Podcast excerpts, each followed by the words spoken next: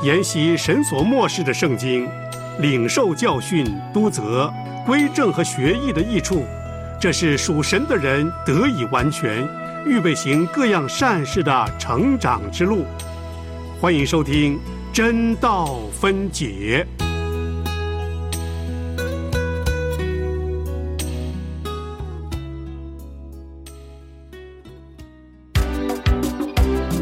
《使徒行传》记载了初代教会的开始，《使徒行传》记载了圣灵工作的行止，《使徒行传》记载了宣教行动的历史，《使徒行传》记载了圣徒见证的镜子。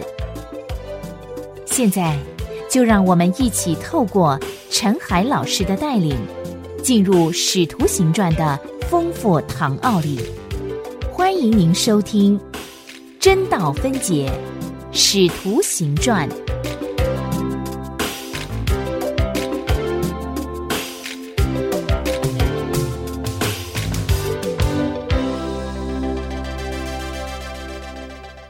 亲爱的弟兄姐妹平安，欢迎您收听《真道分解》节目。我们要一起来研读新约使徒行传。我是陈海。海洋的海，欢迎你每天用三十分钟的时间和我一起来研读。今天我们要进入第三十堂课的课程。今天我们要研读两段《使徒行传》的经文。第一段是《使徒行传》十三章四十二到五十二节，后面我们要研读第二段是十四章一到二十节。我们先来看《使徒行传》第十三章。四十二到五十二节的这段经文，十三章四十二节，他们出会堂的时候，众人请他们到下安息日再讲这话给他们听。散会以后，犹太人和近迁进犹太教的人多有跟从保罗、巴拿巴的，二人对他们讲道，劝他们勿要很久在神的恩中。到下安息日。合成的人几乎都来聚集，要听神的道。但犹太人看见人这样多，就满心嫉妒，应驳保罗所说的话，并且毁谤保罗和巴拿巴，放胆说：“神的道先讲给你们，原是应当的。只因你们弃绝这道，断定自己不配得永生，我们就转向外邦人去。因为主曾这样吩咐我们说。”我已经立你做外邦人的光，叫你施行救恩，直到地极。外邦人听见这话，就欢喜了，赞美神的道。凡预定得永生的人都信了。于是主的道传遍了那一带地方。但犹太人挑唆千进尊贵的妇女和城内有名望的人，逼迫保罗、巴拿巴，将他们赶出境外。二人对着众人跺下脚上的尘土，就往以哥念去了。门徒满心喜乐，又被圣灵充满。的第一段的经文，我们就读到这里。这一段经文记载保罗在安提亚会堂讲完道之后，紧接着发生的事情，其中包括这个城里奇怪的骚动、冲突和兴起的运动。这个故事掺杂着情感的表现、理性的挣扎和意志的决定。它的时间范围限于安息日，但整个气氛是喧哗争闹的。我们上一堂课已经讨论过保罗的那篇讲道，现在要来看讲道的结果。我们不妨设身处地想想那些人在这两个安息日中间所做的事情。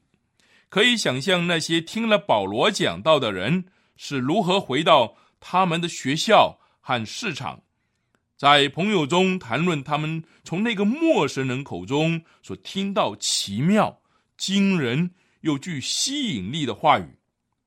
下一个安息日来了，这人又讲另外一篇道，当时全城的人几乎都来聚集，比西底的安提阿全城为之轰动。我们试着来发现这个骚动的原因，并且来探讨这个冲突，说明传讲基督福音的时候的一个重要原则。引起安提阿骚动的原因在哪里呢？四十二节说，他们出会堂的时候，指着那些在会堂听了保罗讲道的人。接下来说，众人请他们到下安息日再讲这话给他们听。四十四节说到下安息日，合成的人几乎都来聚集，要听神的道。四十六节，保罗对希伯来人说：“神的道先讲给你们听。”四十八节说到外邦人赞美神的道。从这几句话，我们发现了安提阿全城骚动的原因，整个城市都被搅动了。因着一个人的信息，就是这段一开头所说的这话，和路加所形容的神的道，是吧？在十三章四十八节，全城分裂成好几个阵营呢，在思想、情感、意志上互相对立，因此他们骚动争论的中心。是那唯一的神，这个主题吸引了会堂里改信犹太教的虔诚人，也引起安提亚人的注意。保罗所讲有关独一真神的真理，是论到神永远的管理和恩典。他回顾希伯来人的历史，是由出埃及直到大卫的时代。他在略过所罗门到尼西米的那段时期。直接讲到耶稣的降临，保罗宣告耶稣的十字架和复活，而使听到的人大感惊讶。他并且向这些人证实他们的罪可得赦免。他使用了教会史上第一次出现的词“称义”。以后他在罗马书里面有更详细的解释。他结束的时候指出，凡相信耶稣的人。罪都可得赦免，因信称义。不论是希伯来人、希利尼人，一篇这样的信息，为什么会掀起如此的轩然大波呢？因为这个信息触到了人类生命中最深的东西，是有关神的真理。论到一个永远长存的生命，这个生命永不被毁灭，可以存到万代。绝不受时代巨流的影响。另外，又提出罪的事实，以及罪得赦免、因信称义。保罗只谈论每一个人生命最中心的事实：神、生命和罪。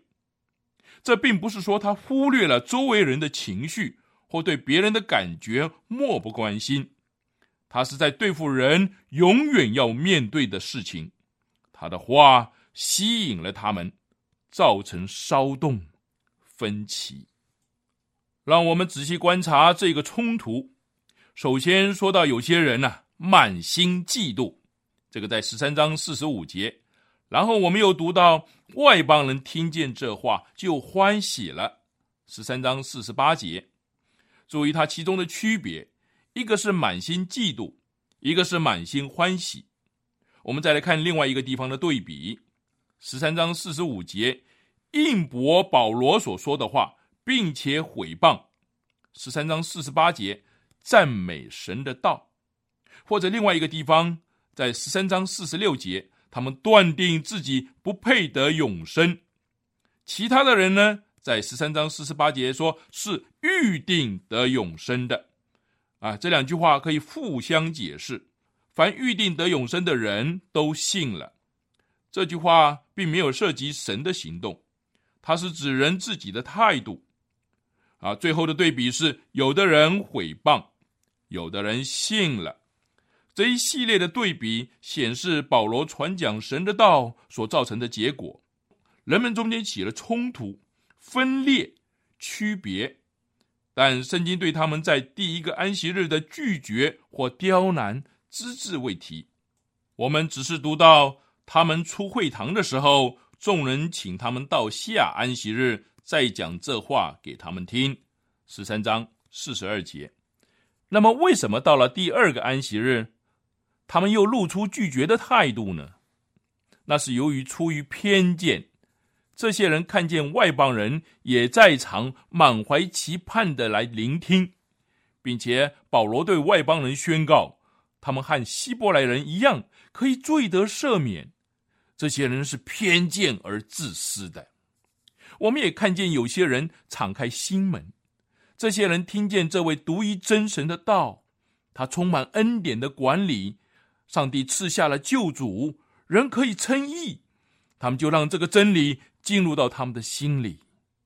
当一个人有诚实的心，打开心门，愿意接受真理的时候，他就能够明白真理，并且不计一切代价遵行真理。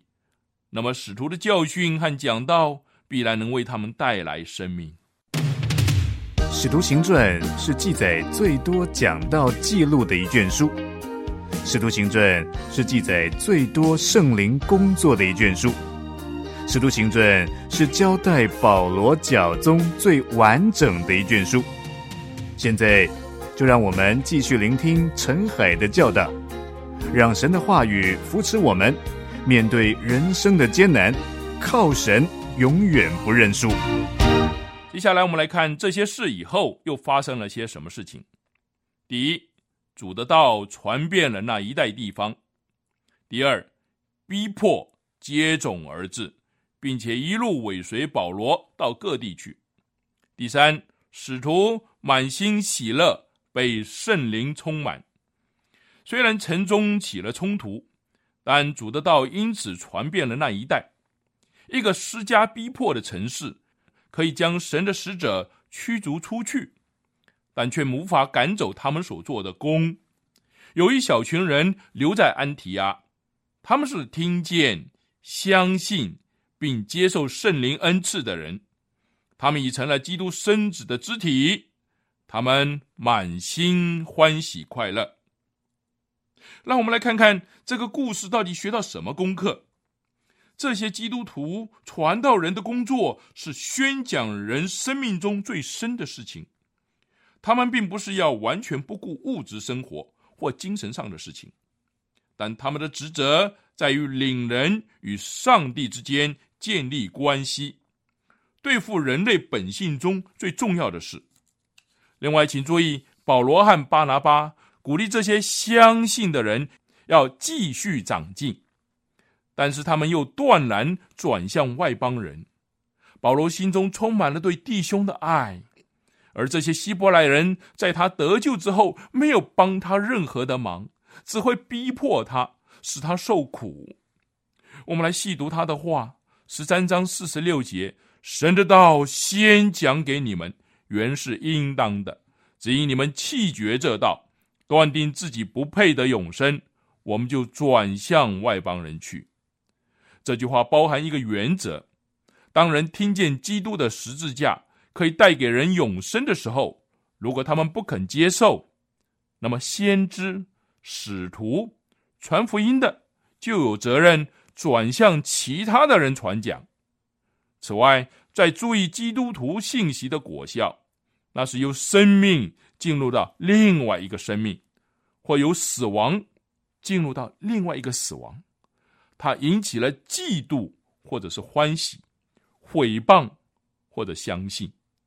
十字架的信息总是搅动人的感情，产生敌对和分裂的情绪。宣讲神的道。能在这世上引起其他事物所无法造成的分裂，有人毁谤，有人相信，我们究竟站在哪一边呢？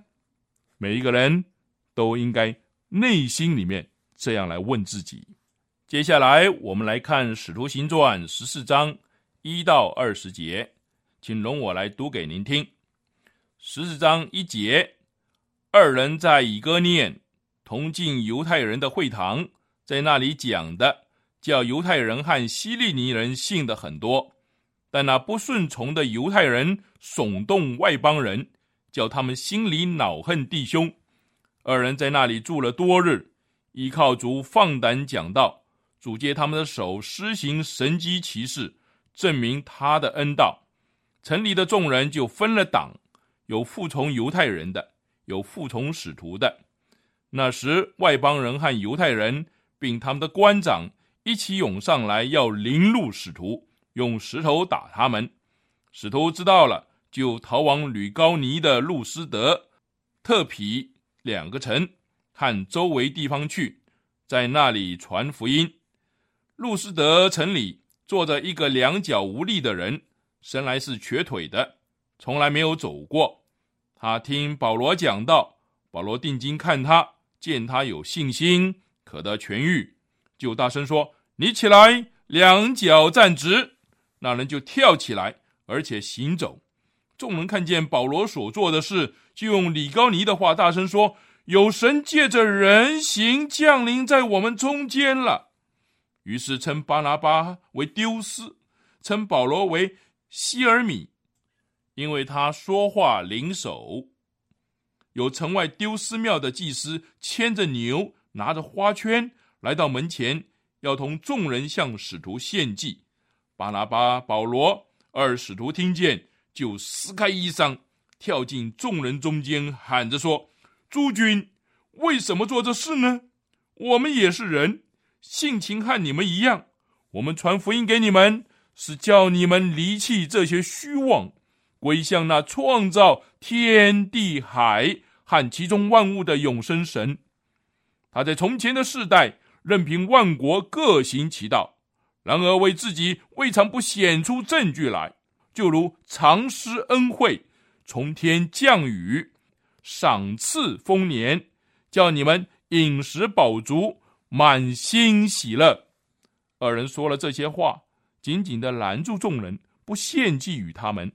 但有些犹太人从安提阿和以哥念来挑唆众人，就用石头打保罗，以为他是死了，便拖到城外。门徒正围着他，他就起来走进城去。第二天，同巴拉巴往特比去。我们经文就读到这里。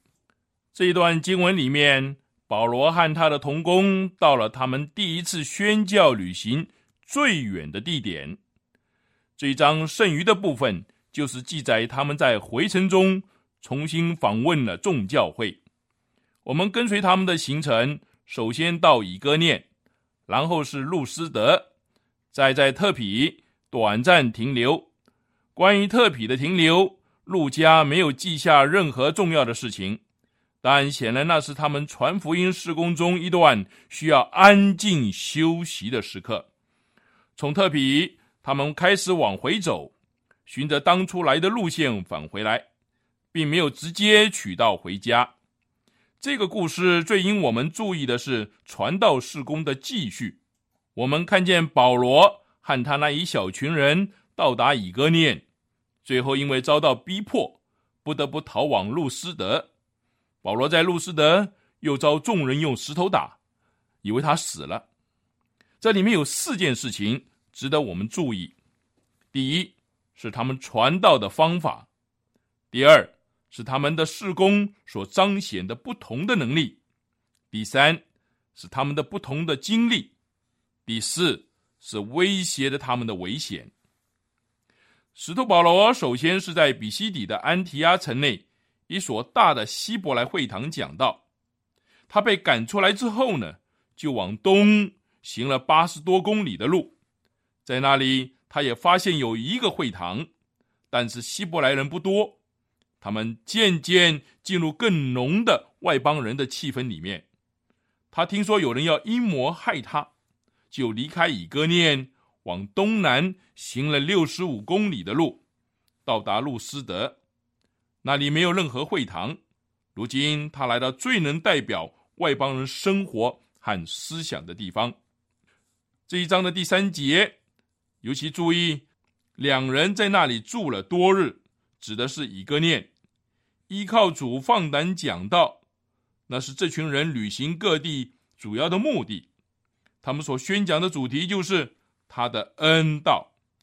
这些人来到一个新城市，但他们传讲的仍然是同一个信息。他们采用的方法可有很多的变化，但讲的真理始终如一。他们最后到了路斯德，正如在比西底的安提阿、叙利亚的安提阿和最初在耶路撒冷的时候一样，他们只有一个信息：他的恩道。他们诉说的是一个古老的故事，说到耶稣的生平、他的死、他的复活，并且因着他的复活，其他的一切事情都得到了改变，有了光照和解释。他们所述说的主题只有一个：他的恩道。你正在收听的是良友电台为你制作的真道分解节目，与你读经、查经、研经，活出圣道真意义。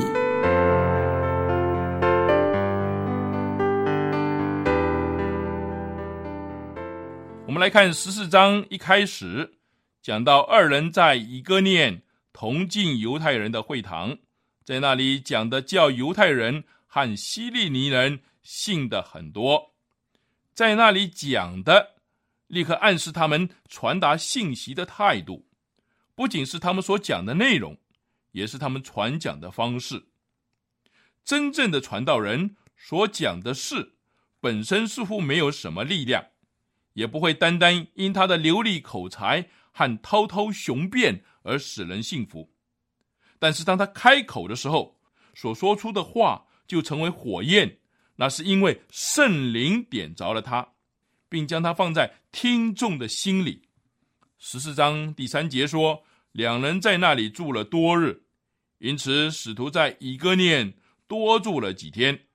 他们多停留的理由，不是因为工作成功，而是因工作受阻。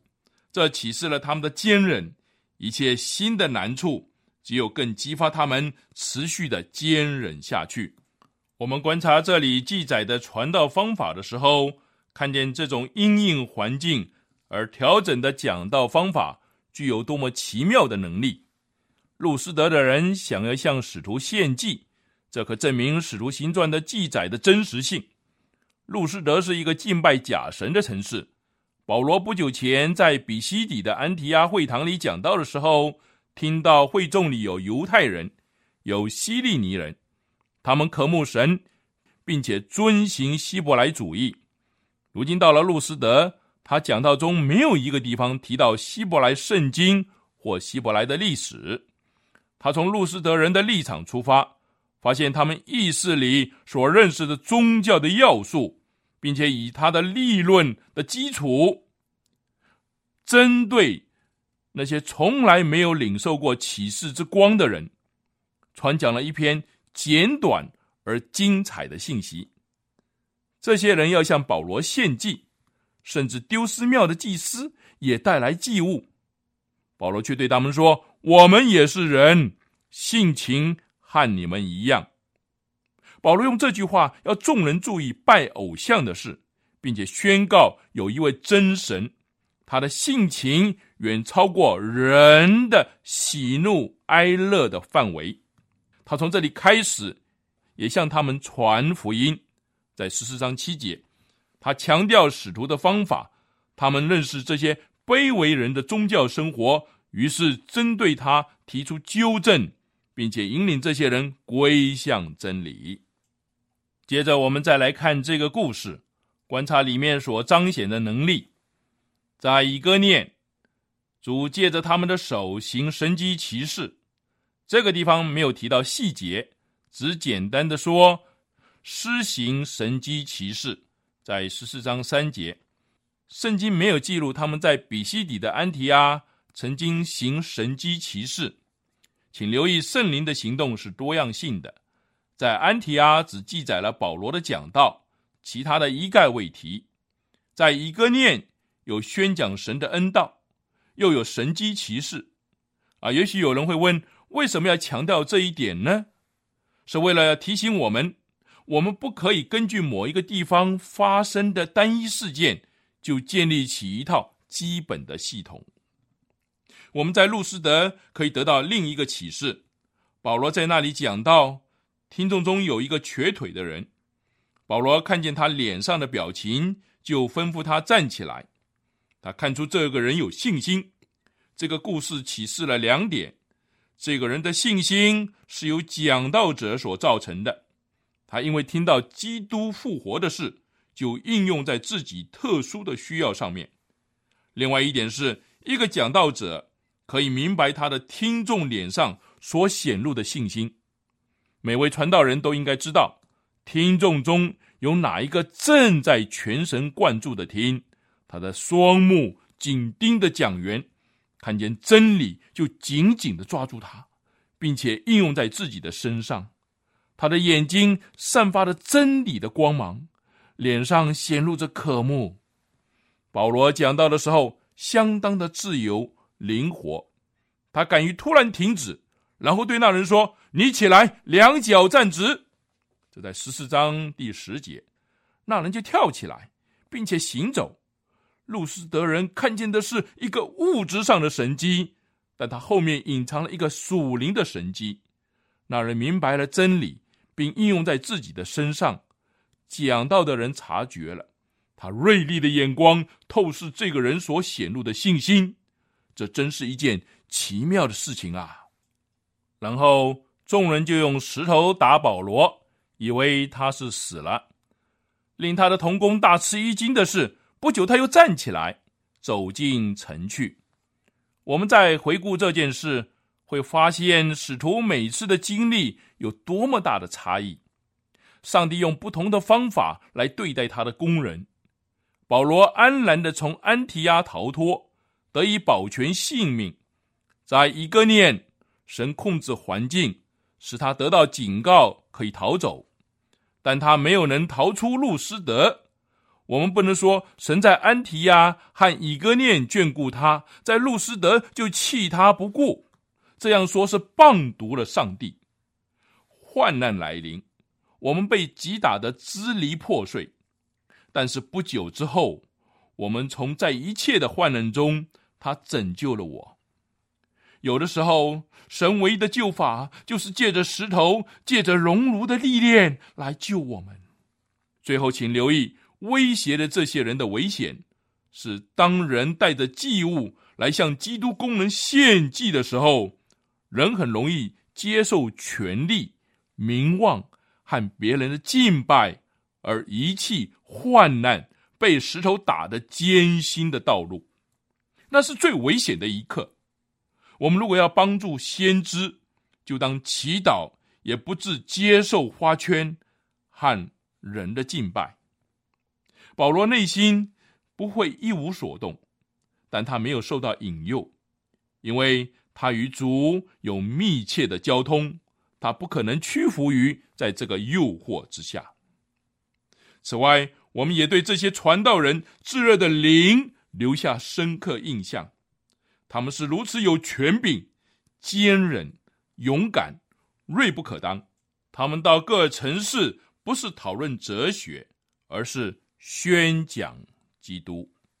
今天我们的课程就上到这里，你也可以上我们的良友网站收听当天的真道分解节目。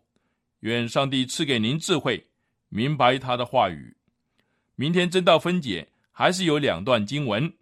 一段是十四章二十一到二十八节，另外一段是十五章一到三十五节，请先预习，再会。如果你对真道分解节目内容有任何回应和意见，欢迎发短信到号码幺三二二九九六六幺二二，注明真道。与我们分享。